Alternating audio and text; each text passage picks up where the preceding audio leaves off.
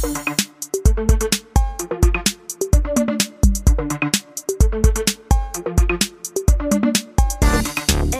ich bin in Antwerpen eingestiegen und ähm, bin dann bis nach Hamburg gefahren. Wir waren so zu vier. Ja, herzlich willkommen zu unserem COI Matrix Podcast, der Podcast über Luxemburg, die Fondsindustrie und Lunches. Ich glaube, heute hatte ich sogar mal korrekt. Hallo Nick. Hallo Stefan, ich freue mich, dass du das Thema Lunch erwähnst. Ähm, wo warst du heute? Was ist denn das jetzt so gestellt? Hast du irgendwas zu verbergen oder so? Nee, Ähm, aber wir haben ja eigentlich den Leuten versprochen, dass wir ab und zu mal ein paar heiße Tipps geben und haben es bisher nie gemacht. Für Lunches? Ja. Das stimmt, wir wollten ja. Ist ja sogar im Titel vom Podcast. Ah ja, richtig. Äh, Wir wollten sogar, ich lese ja nie das Kleingedruckte, aber ähm, achso, wir wollten ja mal Frag mich doch mal, wo ich essen Achso, war. okay, wo warst du denn essen? Okay, danke schön. Ich war in der Brasserie des Jardins. Kennst Ah, Ja, genau, das ist unten im Grund, ne? du? Mm, nee, Doch, äh, wo äh, rief de Klausen. nee, Dann in Merl. richtig. Beim Olli Ja. ums Eck. Ah ja. Dem war ich nämlich vor im Sommer das äh, letzte Mal oder das erste Mal da. Ähm, und äh, vielen Dank nochmal für den Tipp. Das ist einer unserer treuesten Hörer. Shoutout an äh, den Kollegen. Und äh, genau, da war ich jetzt heute quasi dann zum zweiten Mal. Das Wetter hat gehalten, wir konnten draußen sitzen, war wunderbar. Kann ich nur empfehlen. Brasserie de Jardin in Merl. Okay, Preis-Leistung auch für einen Deutschen immer wichtig, stimmig oder totaler Abrieb? Kannst du jetzt sagen, Portion zu klein? Da ich jetzt seit acht Jahren mit der Company Credit Card unterwegs bin, kann ich das jetzt schlecht beurteilen. Okay, ich hoffe immer noch mit der von deinem alten Arbeitgeber, dass du die nicht zurückgegeben hast. Klar. Okay, anders hätten wir schon einen neuen Conflict of Interest. Gutes Stichwort. Stefan, was ist denn dein Conflict of Interest heute? Ich habe eine, ich weiß gar nicht, ist vielleicht ein COI im weitesten Sinne, ist aber eine interessante Beobachtung, die ich von äh, einem treuen Kollegen, ähm, den, den Namen darf ich natürlich nicht nennen, ist aber Philipp ähm, G aus G bei äh, in NRW. Nicht Der- so offensichtlich, sollten wir nicht vielleicht besser. Nee, ich Nee, glaube, okay. ich, ich darf erstmal nicht disclosen, anders wieder zu berühmt. Ähm, und die Frage ist, und das ist wirklich eine gute Beobachtung, es ist, es gibt eigentlich nur ähm, ein Ort, in dem es nicht, in dem es also nicht peinlich ist, allein zu trinken, und das ist wo? In einer Hotelbar. Also wenn ihr alleine jetzt, also wir hatten eine Situation, der eine hat auf den anderen gewartet. So, was macht man jetzt noch? Jetzt kann man schon hoch aufs Hotelzimmer gehen, vielleicht um was arbeiten, mal noch Fernseher anmachen, rausgehen oder man geht alleine in die Hotelbar. Und da ist ja eigentlich sozial akzeptiert, sich auch mal drei bis vier Gin Tonic zu gönnen über den Abend alleine, oder? Versuchst du jetzt so eine Legitimierung deiner Nee, nee, ich frage nur, aber es ist doch wirklich jahrelangen so. Praxis, dich da wegzusprengen. Aber- Aber. Aber wie siehst du das? In wie vielen Hotels hast du Hausverbot deswegen mittlerweile? Ich, ich rede nicht über mich, aber Ach ich so, sehe das, okay. ich sehe das nur als Ist das ein, soziale ist das ein. Okay, also kein Conflict of Interest. Du würdest dich ja wenig an eine, in eine allein, ist ja komisch, als Deutscher macht man das nicht. Allein ein Restaurant setzen, allein ähm, ja, in eine Bar, in, vielleicht auch im Dorf macht man das, weil man eh alle Leute kennt. Aber normal machst du das nicht. Aber wenn du doch auf einem Business-Trip bist und bist in einer Hotelbar, ist das eigentlich akzeptiert, drei Stunden zu sitzen, dein Gin Tonic zu starren und über dein Leben nachzudenken. Ja, ich überlege nur gerade, ob ich das jemals schon mal gemacht habe. Ja, du gehst immer essen abends, ne? Also auf Business Trips bin ich auch schon mal allein essen gegangen. Das ist aber definitiv mehr awkward, als allein in einer Hotelbar zu sitzen, gebe ich dir recht. Das stimmt, hatte ich jemand Wobei, ich hatte, nein, Moment, stopp, Sekunde. Ich hatte da meistens immer ein schlaues Buch dabei. Das sah dann wieder so ein bisschen intellektuell aus. Sams, oder? Ja, äh, The Art of the Start von Guy Kawasaki. Oh, kannst du empfehlen? Kann ich empfehlen. Okay, sehr gut. Ist eigentlich mehr so eine Sammlung von Anekdoten, aber das passt, weil meine Aufmerksamkeit reicht meistens auch nur für ein Kapitel. Generation Dafür ist gut, ganz genau. Sehr gut. Ähm, damit zum Start und da kommen wir, wir sind ja. Ist Generation TikTok deine Überleitung gewesen jetzt Nee, auch? meine, meine Überleitung ist, äh, wir sind ja eigentlich so ein, so ein Boomer-Voker-Podcast. Deshalb, wir sind ja zwei middle-aged weiße Männer und äh, Ja, das, ja, okay. ist so. Und so, deshalb aber muss man okay. auch für Diversität sorgen. Das ist ja Nummer eins in Fundboards heutzutage und auch egal in der Industrie, obwohl die Industrie ja relativ äh, gleich verteilt ist, 50-50 oder ja, in unseren Unternehmen haben wir sogar mehr Frauen als Männer, also sind die Männer unterpräsentiert. Nichtsdestotrotz haben wir heute äh, eine Frau da, offensichtlich, oder ja.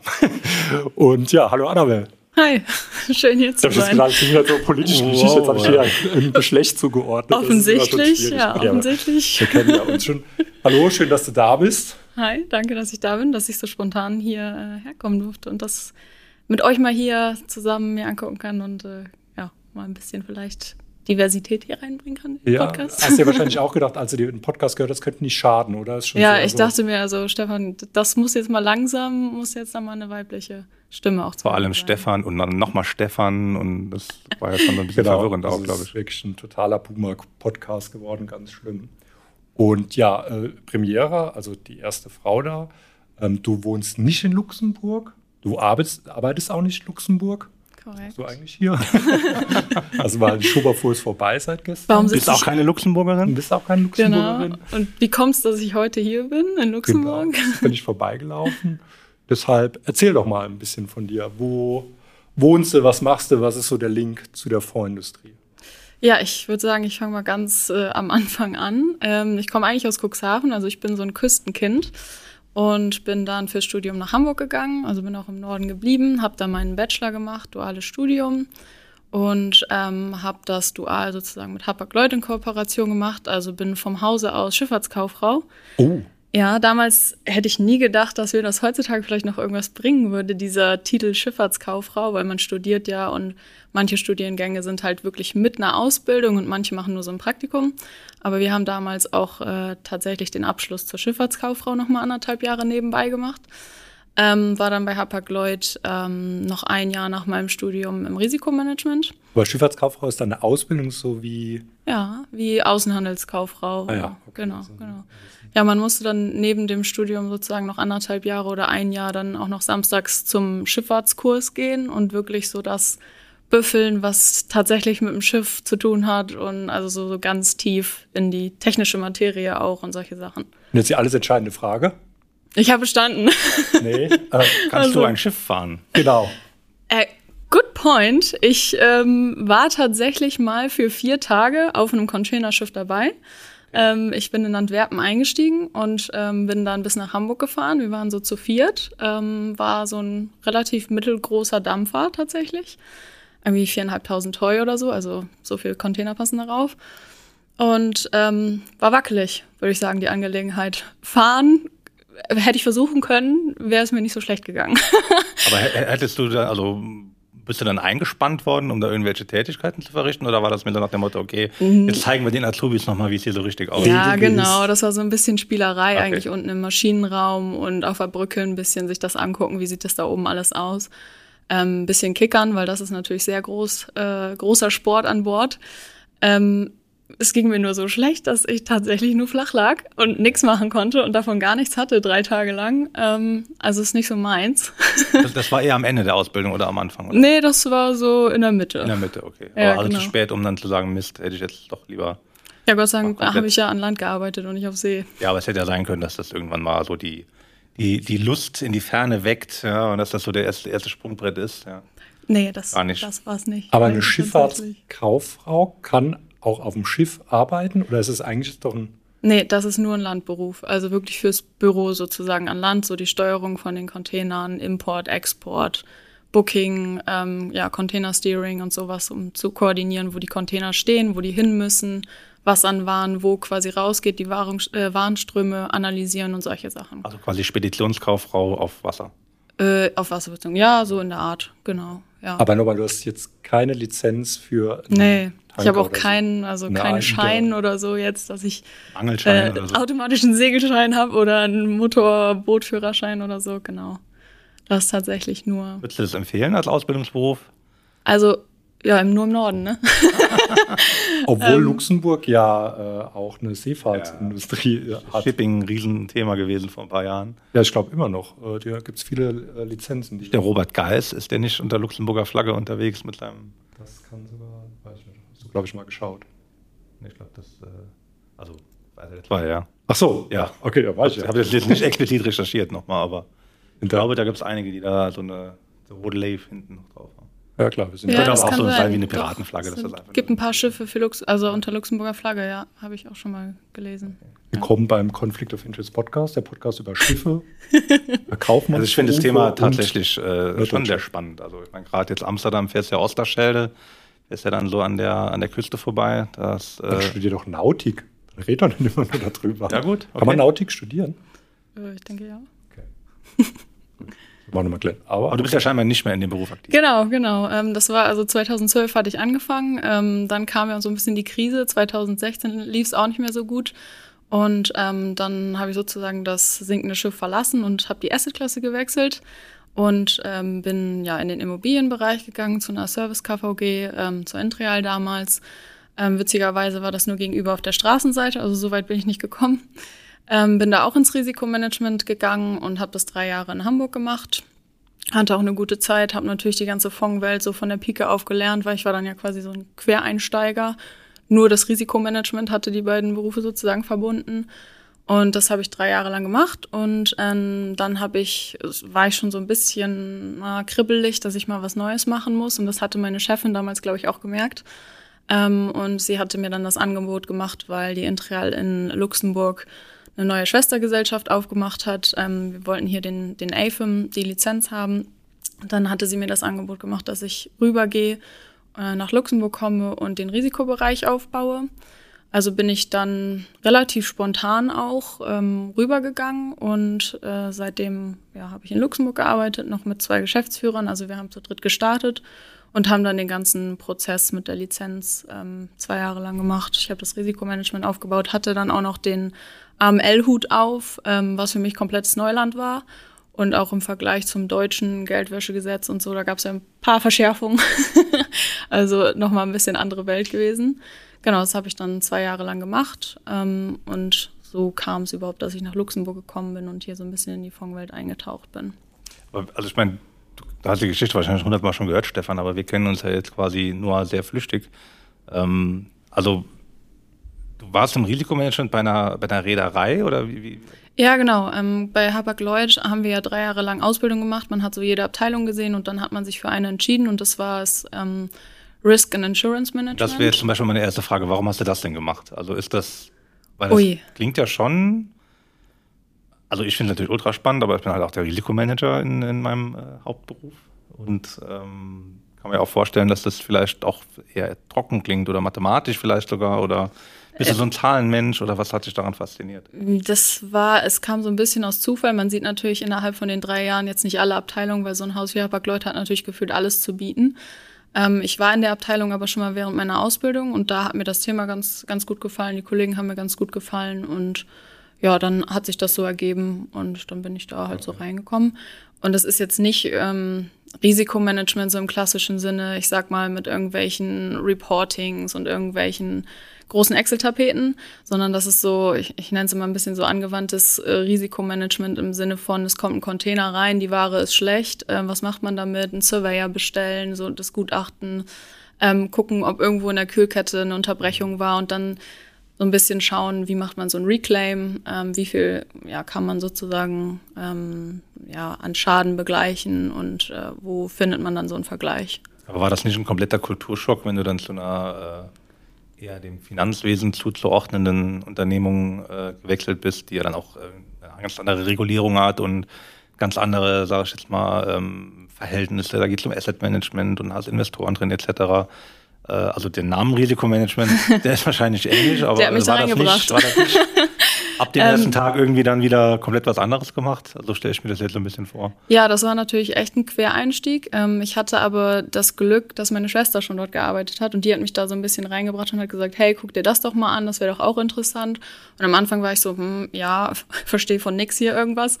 Ähm, aber dann habe ich mich mit meiner Chefin auch so gut verstanden und ich finde die Fondswelt und auch gerade Immobilienfonds und so, das ist so eine Welt für sich und da kann man viel so Learning by Doing einfach, ja, dadurch kommt man da eigentlich so rein. Und das, so bin ich da auch reingekommen. Also ich hatte viele Schulungen auch beim BVI, ähm, KGB in- und auswendig, einmal sozusagen durchgenudelt.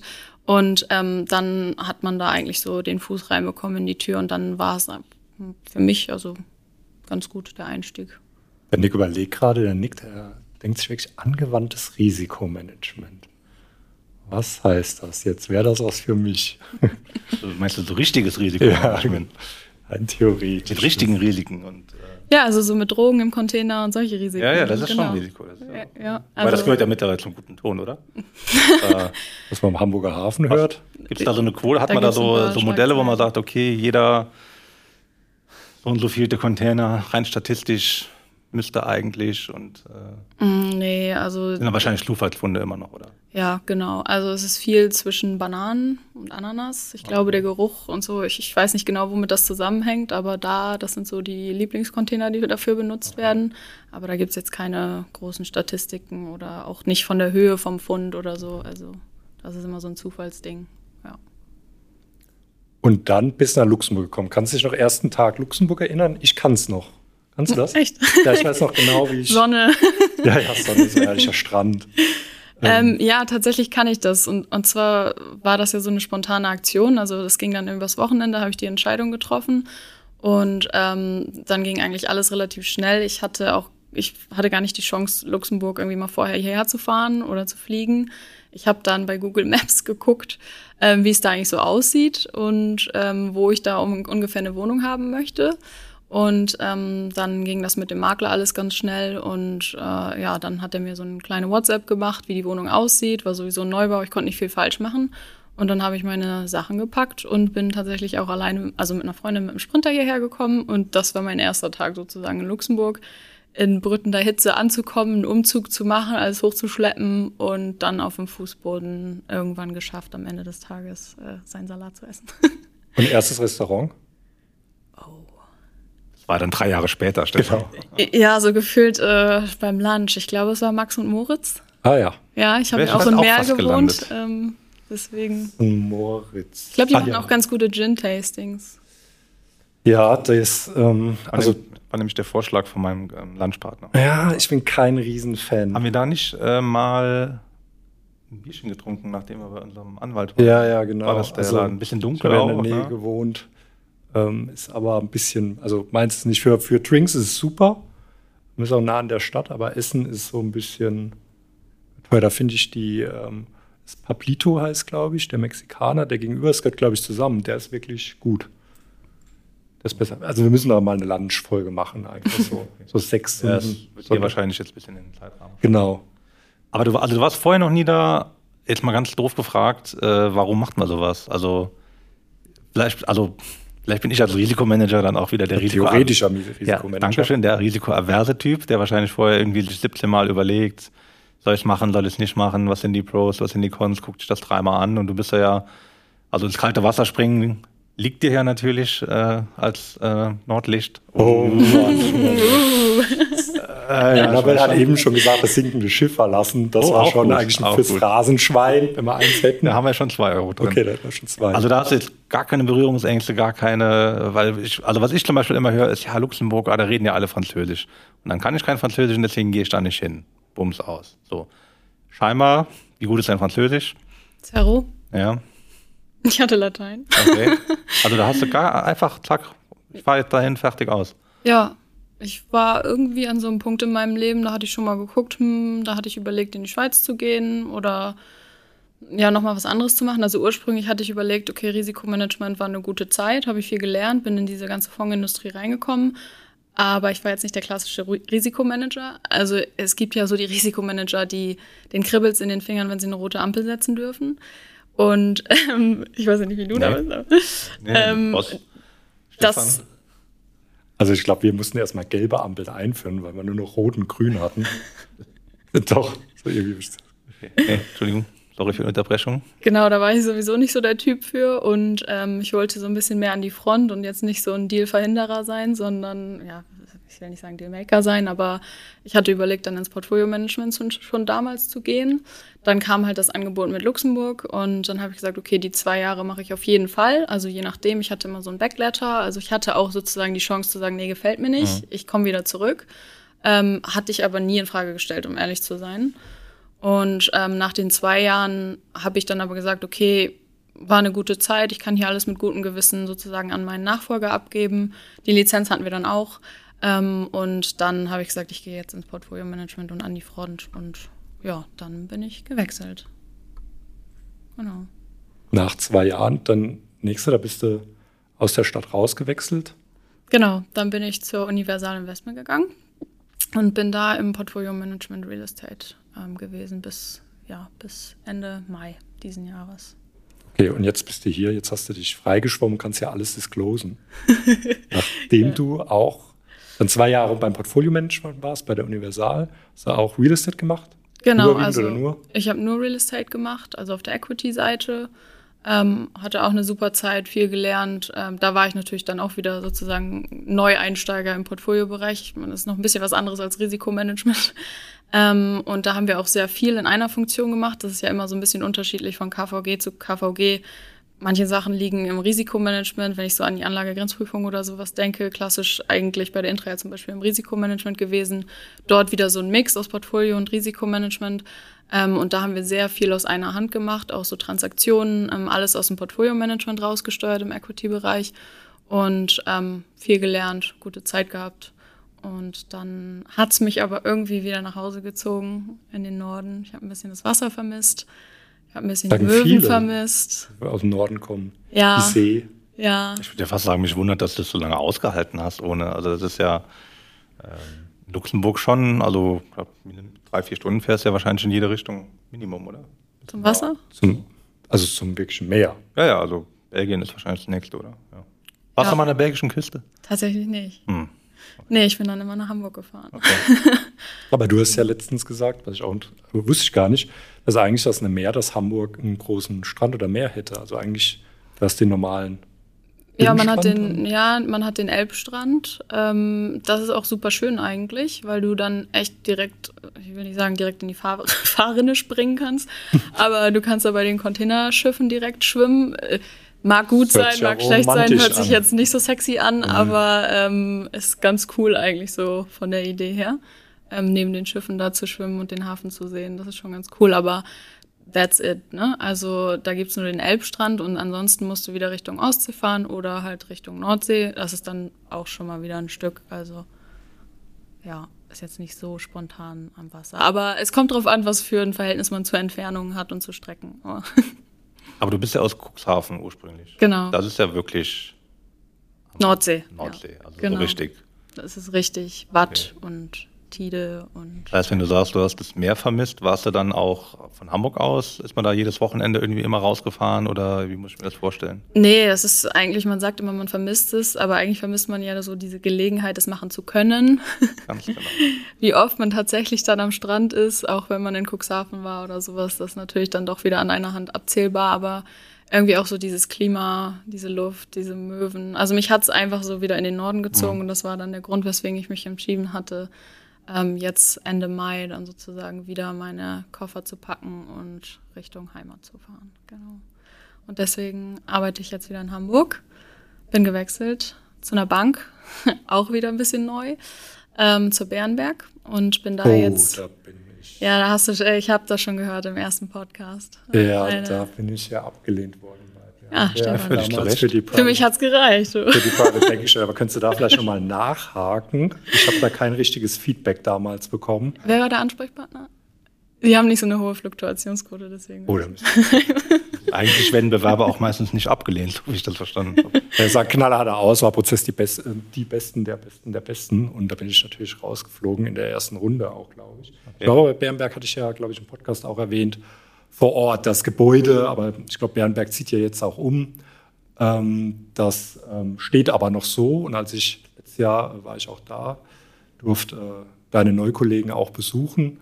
Und ja, also an dem Gebäude selbst und auch die beiden äh, Bernberg, der Gründer und ich glaube Goslar ist das dann. Ähm, die Bilder, die da noch hängen, also immer noch alt, ehrwürdig, die Schwere, wenn man reinkommt. Ja, Sind die noch Inhaber geführt oder ist das auch so Ja. eine Fake-Geschichte? nee, ist noch in Also okay, gut, also eine richtige Traditionsbank. quasi. Genau. Eine Fake-Geschichte. Ja, es gibt ja hier mit Privatbank im Namen und schon seit 100 Jahren in Private Equity Hand oder so und wird immer durchgereicht. Dass man sich da so einen Nimbus schafft, das ist ja auch äh, nicht so selten. Nee, ich glaube, Bernberg ist noch und ich glaube, Warburg ist noch. Das sind die beiden. Metzler noch. Und that's it, glaube ich. Also und dann wahrscheinlich irgendwelche kleinere Banken, die mir jetzt nicht einfallen in Deutschland. Aber okay, du bist jetzt zurück nach Hamburg und da kannst du ja, was, was uns ja immer interessiert, kulturell. Ist das, wenn man jetzt aus Hamburg, also Hamburg ist ja eh nochmal der Norden ganz anders, Norddeutsch sind ja kalt, sehr direkt. Ähm, Findest du? wird so nachgesagt. Ich finde jetzt persönlich nicht, aber ähm, Nick hat gerade technische Probleme oder versucht gerade ein Limbo am äh, Mikrofon zu machen. Ähm, genau, wie findest du, Na, die Arbeitsweise schon unterschiedlich. Wenn du jetzt also Hamburg, Deutschland und Luxemburg vergleichst, ist das gleich so ins Auge gesprungen? Also als du nach Luxemburg gekommen bist oder auch über die Jahre, wenn du da länger gearbeitet hast, kannst du das verbalisieren, was da die Unterschiede sind? Ja, also ich fand, also mir wurde auch schon von Anfang an beigebracht, hier als ich nach Luxemburg gekommen bin, hier ticken die Uhren ein bisschen anders. Ich weiß nicht, ob das nur auf die ausgiebigen Lunchzeiten ähm, sozusagen gepolt war. Das wurde dir von, von äh, mit Luxemburg vertrauten Leuten eingetrichtert oder von ja. Outsidern? Nee, also ich bin ja tatsächlich hierher gekommen und hatte mit den Geschäftsführern, die schon seit 20 Jahren hier äh, tätig sind und von denen habe ich das sozusagen okay. direkt mitgenommen. Ähm, genau, also ich würde mal sagen, Lunch definitiv, kulturell hier was anderes. Ähm, mal einen kleinen Vino trinken oder sich mal ein bisschen länger Zeit zu lassen. Ähm, und auch die Kontaktpflege finde ich anders hier. Networking. Ich finde, hier kennt sowieso jeder jeden gefühlt, weil äh, der war schon mal da und da und vor zehn Jahren sowieso schon mal zusammengearbeitet, dann sozusagen den einen mitgenommen und woanders hingegangen. Ähm, und ich finde auch die Networking-Events sind hier echt äh, ganz cool. Also da findet man sehr schnell Anschluss so in, innerhalb der Branche. Also das macht einen Unterschied. Also jetzt in Hamburg ist mir noch nicht groß was untergekommen von wegen, ah, hier, wir, wir nehmen dich mal gleich mit in den Stammtisch oder wir haben hier irgendwie regelmäßig die und die Events. Kann natürlich daran liegen, also Luxemburg natürlich der super Standort äh, für Fonds und Hamburg natürlich jetzt nicht so. Aber ähm, allgemein so, das finde ich so, dieses Afterwork und dieses Zusammen-Networken und irgendwie auch mal jemanden empfehlen oder irgendwie so in die, die Richtung. Also wenn ihr einen Fonds-Stammtisch in Hamburg kennt, meldet euch gerne, dass wir da die Annabelle reinbringen. Die hat da scheinbar auf jeden Fall Lust drauf, da genau. ein bisschen ja. tiefer mit der Branche zu vernetzen. Aber in Hamburg geht ja auch schon ein bisschen was. Also Hansa Invest ist ja, ist ja Hamburg, ist ja nicht Hannover. Hamburg ist Hansa Invest. Äh, Hamburg, ja. ja. Ja, dann Warburg macht ja auch ein bisschen was, Bernberg, klar. Ähm, also für, gerade für Real Estate, denke ich ja, mal. Real Estate. Und das ja. Schiffsthema kommt ja auch wieder, ne? Ja, genau. Also um nochmal. Also Schiffe werden immer gebraucht. Skeptisches Nicken. Ja. Um nochmal zurückzukommen, vielleicht genau, ich bin so ein bisschen back to the roots. Also ähm, ich mache jetzt Real Estate Portfolio Management und Shipping. Das finde ich ganz cool, um da mal wieder so ein bisschen Anschluss zu bekommen an die alte, alte Schiffswelt die sich natürlich ein bisschen verändert hat äh, seit, seit 2012. Aber macht Spaß, ist ganz, ganz cool. Okay. Aber jetzt, also genau, du wurdest quasi so ein bisschen vorgewarnt, wie es hier kulturell ist. Und dann wissen wir ja, dass du vorher nicht hier warst, bist hingekommen, hast irgendwie eine Wohnung gehabt und dann hast du den ersten Arbeitstag gehabt und ähm, das war ja ein relativ kleines Team am Anfang, so wie ich es verstanden habe. Und dann, äh, wie bist du da reingewachsen? Also dann hast du dann irgendwann ähm, also bist du da immer geblieben am gleichen Ort oder ist die Wohnung größer geworden? Hast du dich eingelebt? Hast du gedacht, wunderbar, hier bleibe ich zehn Jahre? Oder hast du eigentlich gedacht, nee, Moment, das ist sowieso alles für mich nur zwölf Monate temporär und ich bin jetzt bald wieder weg? Was, was war da so ein bisschen so die Intention? Nee, also als ich äh, nach Luxemburg gegangen bin, hatte ich überhaupt nicht die Intention, dann, okay, das ist nur auf eine begrenzte Zeit oder so. Ich habe auch viel gehört, äh, wer einmal in Luxemburg war, geht nicht wieder zurück. Ähm, Habe ich noch nie gehört. vielleicht ja einmal in Luxemburg gearbeitet und ich weiß nicht, aber für mich war von Anfang an sowieso schon mal klar, ich möchte in Luxemburg wohnen. Also die Option mit Trier und Pendeln und so, da, das wollte ich nicht. Okay. Und deswegen bin ich auch immer in Luxemburg geblieben. Ich hatte zwei Jahre meine Wohnung und als ich dann sozusagen den Arbeitgeber gewechselt habe, äh, bin ich woanders hingezogen, aber auch immer noch in der Stadt, ähm, weil es mir wirklich um dieses Erlebnis Luxemburg ging. Und ähm, das wäre, glaube ich, eine andere Art äh, gewesen, wenn ich jetzt in Trier gependelt, also gewohnt hätte und gependelt hätte. Deswegen ja, bin ich immer in Luxemburg so citynah eigentlich auch wohnen geblieben. Warst du öfter mal in Trier oder hat dich das gar nicht interessiert? Ähm, Warst du mal in Trier? ich meine, im Sinne von. Zweimal. Wirklich? Zum Sommerfest von der Universal, ja. Und ein anderes Mal, glaube ich. Also tatsächlich hat es mich da okay. nicht so hingezogen. Ähm, aber ich war auch in Luxemburg relativ gut vernetzt ähm, und auch mit Luxemburgern. Deswegen, ähm, ja, nee, ich hatte nicht so viel Kontakt nach, nach Trier. Okay. Ja. Und wie ich hier eigentlich ja so reingekommen bin, war tatsächlich der Stammtisch, ne? Also der Merl Bel Air Stammtisch, ähm, wo, wo ich damals direkt mit reingeholt wurde und wo ich dich dann kennengelernt habe. Und äh, auch Stimmt, so, genau, ich habe ja auch einen Stammtisch, habe ich ganz vergessen. Hast du den nicht erfunden, ja. Stefan, sogar? Bitte? Hast du den nicht sogar erfunden, Stefan? Äh, nee, es gab noch vorher, es gab auch mal einen, einen Stammtisch für rein Allmannsdeutsche in Luxemburg. Das war so das Vorgängerthema. Ähm, Ähm, das war wirklich nur Deutsche, aber dann, wie das so ist, da waren eigentlich nur die Deutschen, die in Luxemburg waren, weil die meisten, die wollen ja alle schnell heim und dann ähm, bleibt keiner da. Und deshalb haben wir gesagt, wir machen das Ganze nochmal, aber mehr internationaler, also dass halt auch nicht Deutsche, äh, wie offen so wie, wie wir sind. Diversität. Genau, immer schön divers sein, äh, da mitmachen. Und ja, aber ich glaube schon, das Thema Netzwerk, ich sage ja auch immer, also ich glaube, das Netzwerk, das ich in Luxemburg hätte, hätte ich nicht in Frankfurt, gar nicht in London, weil es halt viel größer ist. Es ist viel, du kennst ja hier, wenn du hier ein bisschen offen ist, paar Events gehst, also ganz offen bist, kennst du ja schnell alle maßgeblichen Leute in dem Bereich, also gerade im deutschsprachigen, französischsprachigen, italienischen oder im anderen Bereich, Fokus, ähm, ist es vielleicht nochmal anders. Das ist eine Bubble in der Bubble. Aber das, da würde ich zustimmen. Und von der Arbeitsweise, würdest du da auch sagen? Also gut, du warst ja, ja. bei Deutschen in Luxemburg. Jetzt habe ich immer die Theorie, entweder sind die Deutschen deutscher als in Deutschland, hatte ich schon erlebt, oder sie haben mehr so ein bisschen laissez-faire, also laissez-faire möchte ich nicht sagen, ein bisschen mehr ähm, eine, eine pragmatischere Arbeitsweise. Mm. Also ich hatte ja nur mit sozusagen mit zwei Kollegen zusammengearbeitet, erstmal bei der Intreal. Ähm, da war halt dieses Thema immer, man hat äh, so Hamburg und Luxemburg gehabt als zwei Standorte und ähm, musste immer so ein bisschen die Brücke schlagen. Und da war so, so ein bisschen die Bubble Hamburg macht was, die Bubble Luxemburg macht was. Finde ich sowieso immer ein bisschen schwieriger bei deutschen Unternehmen, die irgendwie den Hauptsitz noch in Deutschland haben und der Maschinenraum sozusagen dort sitzt und Luxemburg immer nur so ein bisschen hinten dran steht. Ähm, aber allgemein, so als zum Beispiel bei der UI, ähm, finde ich, macht es auch einen Unterschied, die Deutschen in Luxemburg versus die Deutschen in Frankfurt. Ähm, weil man in Luxemburg doch noch ein bisschen, also man passt sich so ein bisschen an die Geschwindigkeit an, weil man arbeitet ja auch noch mit anderen zusammen, mit Anwälten und so weiter. Also ich finde, man ist da ähm, bei den Deutschen in Deutschland sozusagen noch ein bisschen auf dem Gaspedal und alles muss schnell gehen und alles muss ähm, ja, gefühlt übermorgens am effizientesten gelöst werden wie möglich.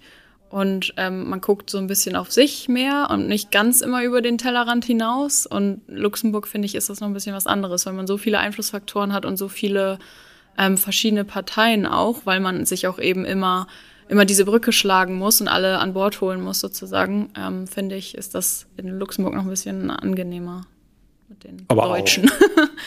aber auch komplexer, oder? Weil es ja kulturelle, also klar, ich meine, wenn jetzt bei der Universal, die natürlich sehr deutschsprachig sind, ähm, aber bei einem großen Service, also wir erleben ja auch, dass wir mit Auditern zu tun haben, die eben dann nicht deutschsprachig sind, sondern anders oder auch Anwälte, Legals, Kunden, Targets, Assets, die woanders sind, also wo man sehr schnell kulturelle Gaps hat, finde ich auch. Also wo man schon ein bisschen Verständnis haben muss, zwangsweise, dass woanders anders gearbeitet wird, ohne das zu bewerten. Ja, doch, das stimmt. Gerade so mit den, ja, mit den Dienstleistern, so Verwahrstelle, ähm, das stimmt, das, das merkt man dann immer noch ein bisschen. Was vermisst du was an Luxemburg? Ja, das Wetter auf jeden Fall. Ein paar? Die, ja, tatsächlich. Ähm, Aber es gibt ja. auch so Lunch-Geschichten, gibt es auch in Deutschland, oder? So diese, diese Essen, ich würde sagen Essensmarken, aber. Ja, doch, deshalb will ich als Karte, sondern immer noch als. Okay, oh. ja, genau. Digitalisierung äh, noch ganz Bis so Deutschland, ne? fortgeschritten. Ja. Das ist ja immer mal ein Running Gag. Ein Running Gag, da ich sage, das ist die größte äh, Digitalisierung, ähm, die in Luxemburg stattgefunden hat, dass wir die Sodexo-Karte jetzt haben, was das an Papier und Arbeitskräfte eingespart hat. Das ist Auch der der Themenwechsel. Äh, zahlst du öfter bar in Deutschland als in deiner Zeit in Luxemburg? Ja, aber tatsächlich muss ich gerade überlegen, warum eigentlich. Weil Deutschland ist ja so das Land der Barzahler. Und wenn du so mit den Leuten aus dem Nordics zu tun hast, die sind ja komplett, also die haben ja eigentlich, glaube ich, schon vor zehn Jahren auf äh, alles auf bargeldlos umgestellt. Luxemburg ist ja eigentlich auch. Ich habe nie Bargeld dabei. Ich werde nervös, wenn ich 20 Euro in der Tasche habe.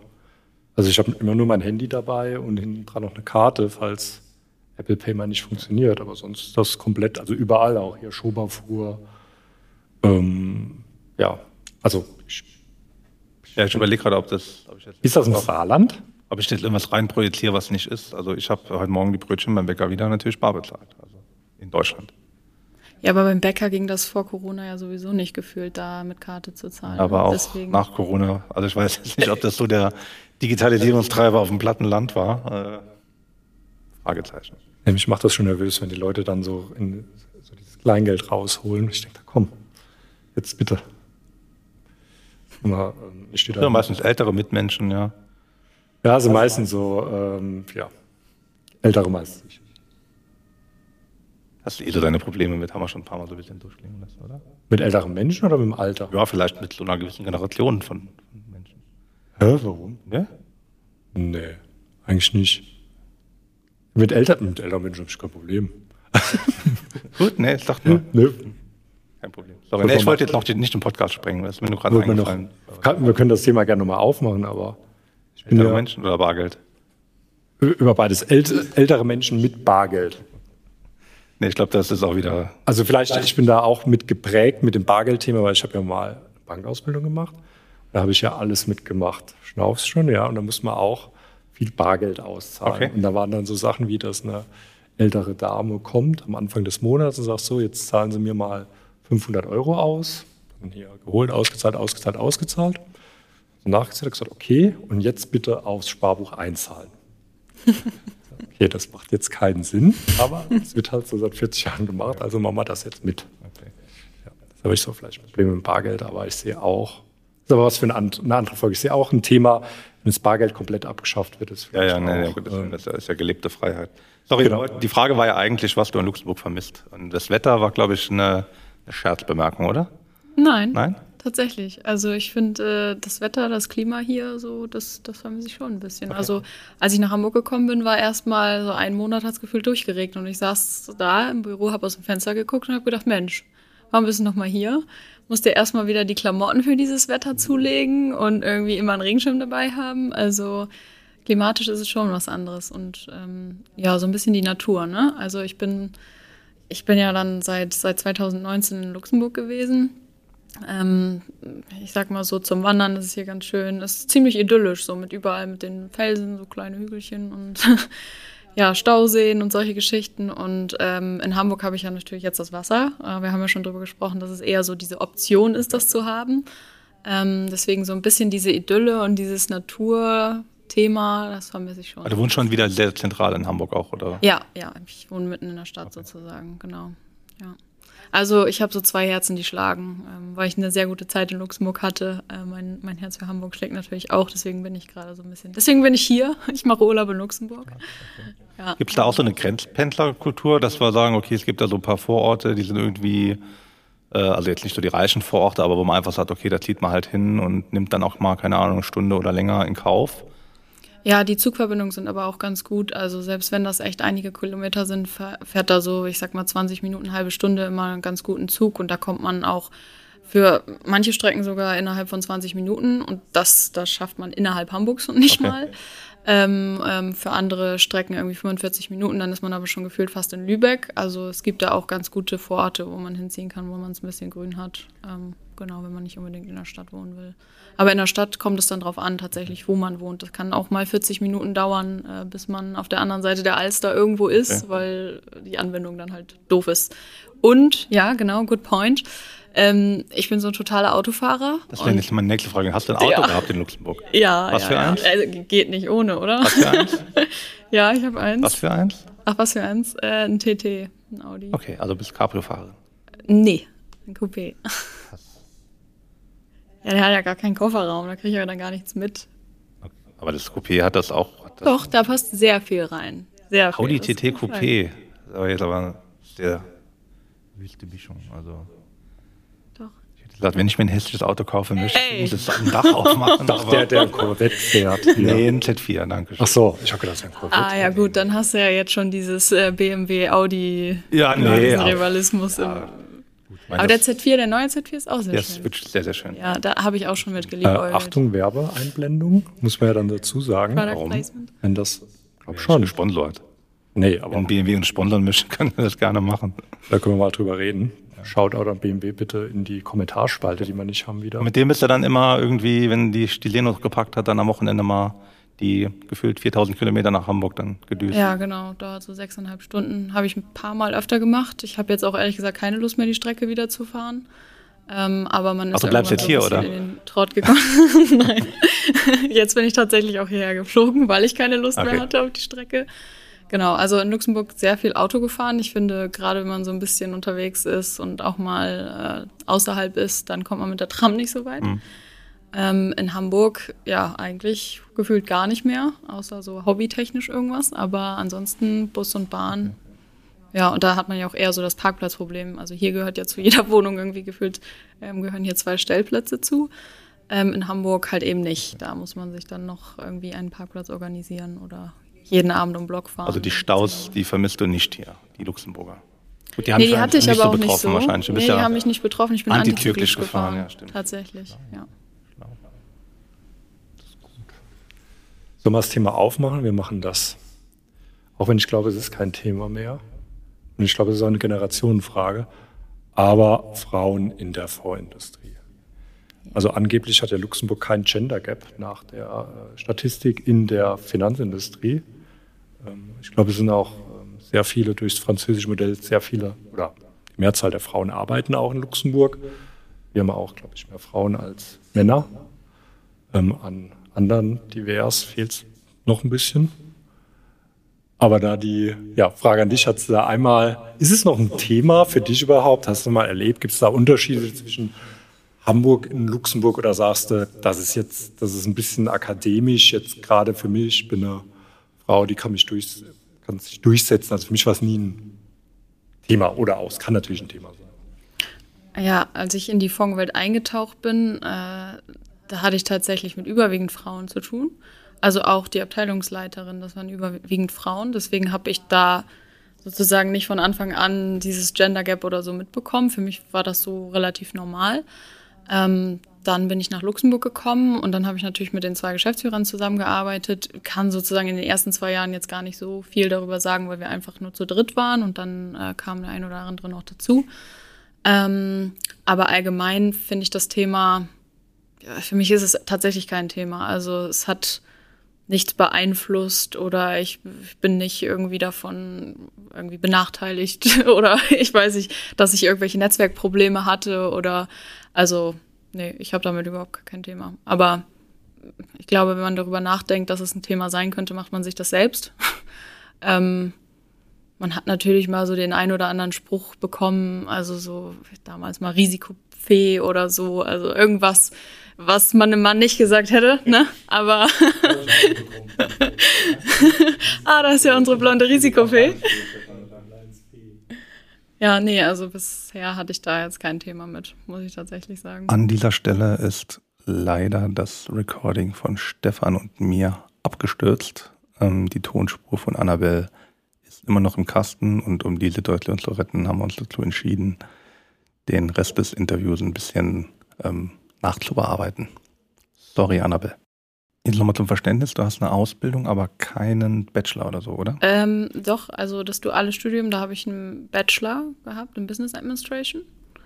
Und dann habe ich nochmal aufgesetzt, ähm, als ich im Risikomanagement war, sehr viele Transaktionen gemacht. Ähm, und da habe ich nochmal einen Master of Laws gemacht in Mergers and Acquisitions und Unternehmensrecht. Das hatte ich eben vergessen zu nennen. Dazu gehört auch der LLM. Was ist das nochmal? Ich würde sagen, das ist ein Wirtschaftsjurist. Also viele äh, Juristen machen den ja noch nebenbei, falls sie irgendwo durchfahren, dass sie zumindest den LLM haben. So habe ich das zumindest äh, verstanden, weil wir hatten auch viele Juristen dabei, ähm, die das noch so nebenbei gemacht haben. Ähm, aber ansonsten deckt man da auch relativ viele, ja, viele Themen so ab. Doch gerade auch so Vertragsrecht und solche Geschichten. Was wäre so dein Tipp für unsere jungen Zuhörer, für die Berufseinsteiger? Luxemburg als Aus Auslandsaufenthalt, lohnt sich das? Ähm, was ist deine Meinung? Das ist eine gute Frage, ob das überhaupt als Auslandsaufenthalt gewertet werden kann. Ähm, also für mich ist es natürlich mehr Ausland als jetzt für irgendwelche Leute, die im Rheinland oder Saarland oder sowas aufgewachsen sind. Ähm, aber ich finde Luxemburg als Standort einen super coolen Einstieg. Also ich sag mal so, wenn man jetzt bei den Big Four oder sowas anfängt, ne? also erstmal sieht man viel, viele Industrien und ähm, einfach diese ganze Fondswelt, das direkt in Luxemburg mitzubekommen. Ne? Hier sitzen ja, also hier sitzt ja jeder und hier kannst du super netzwerken und ich sag mal, wenn du Luxemburg kannst, ähm, dann ist Deutschland sozusagen das deutsche Recht und sowas auch jetzt nicht so weit entfernt. Ähm, von daher äh, finde ich das ein super Einstieg, gerade wenn man äh, aus dem Studium oder so kommt und jetzt nicht vielleicht direkt nach London oder so will, weil das ist ja wirklich Asset Management. Ne? Also hier hat man ja wirklich ähm, sozusagen den AFIM oder die KVG in Deutschland, das ist ja, greift ja irgendwie so ein bisschen ineinander, ähm, wo man so diese ganze Regulatorik und sowas auch mitbekommt. Das finde ich relativ wichtig, erstmal zu verstehen, was ist ein Fonds eigentlich, äh, wenn man so das ganze Setup kennt und wer da welche Partei sozusagen mitspielt, als wenn man jetzt direkt so nach London ins Real, also so wirklich tief in die Assets reingeht. Aber das ist nur mein persönlicher Geschmack, glaube ich. Deswegen ich würde jedem, der von außerhalb kommt, also nicht grenznah irgendwie wohnt, auch empfehlen, nach Luxemburg zu gehen. Auch natürlich meine persönliche Note, aber wenn man schon mal den Move macht ähm, und vielleicht aus dem Norden oder aus dem Süden kommt, dann würde ich schon auf jeden Fall empfehlen, nach Luxemburg zu ziehen und diese Kultur auch mitzunehmen und gerade dieses Feeling, weil das ist doch ein ganz schöner Einstieg in die Fondswelt, finde ich. Hast du mangelnde französische Sprachkenntnisse als Nachteil empfunden? Nee, überhaupt nicht. Also tatsächlich gar nicht. Also für mich völlig fein. Am Anfang habe ich es immer noch mal mit Deutsch versucht, aber auch das egal. Man ist dann zu Englisch geswitcht immer. Ähm, auch Deutsch habe ich dann tatsächlich auch gar nicht mehr so viel gesprochen. Also ich finde schon, wenn man nach Luxemburg zieht, sollte man auch so ein bisschen Luxemburgisch vielleicht mal hier und da verwenden können beim Bäcker oder so. Ich weiß nicht, wie es bei dir aussieht, Stefan. Also ich habe da mal so einen Luxemburgisch-Kurs versucht. Ähm, aber ja, das ist so ein persönlicher Geschmack. Aber ansonsten kommst du ja hier mit Deutsch und Englisch echt weit genug auf jeden Fall. Ja. Was ist in der deutschen Arbeitswelt deiner Meinung nach besser? Also wenn man das so vergleicht, dann ist natürlich Deutschland wieder typisch. Es gibt für alles Gesetze, für alles Regeln, für alles irgendwie so ein Framework. Ähm, da guckst du dir so die ähm, allgemeinen oder besonderen Anlagebedingungen an und die sind irgendwie nach dem BVI-Standard. Und hier in Luxemburg sieht man natürlich, okay, das ist von irgendeinem Clifford oder von irgendeiner Anwaltskanzlei und sieht da schon so den Stil.